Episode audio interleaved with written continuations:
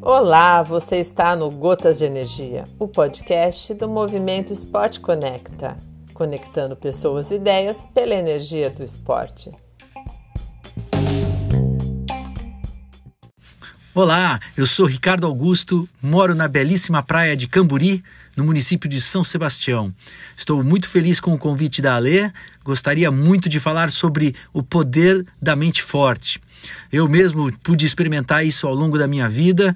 Eu era um surfista, eu fui pego por um naufrágio nas Ilhas Fiji e eu tive que, de verdade, ser forte, positivo, para poder sobreviver àquela situação de risco real.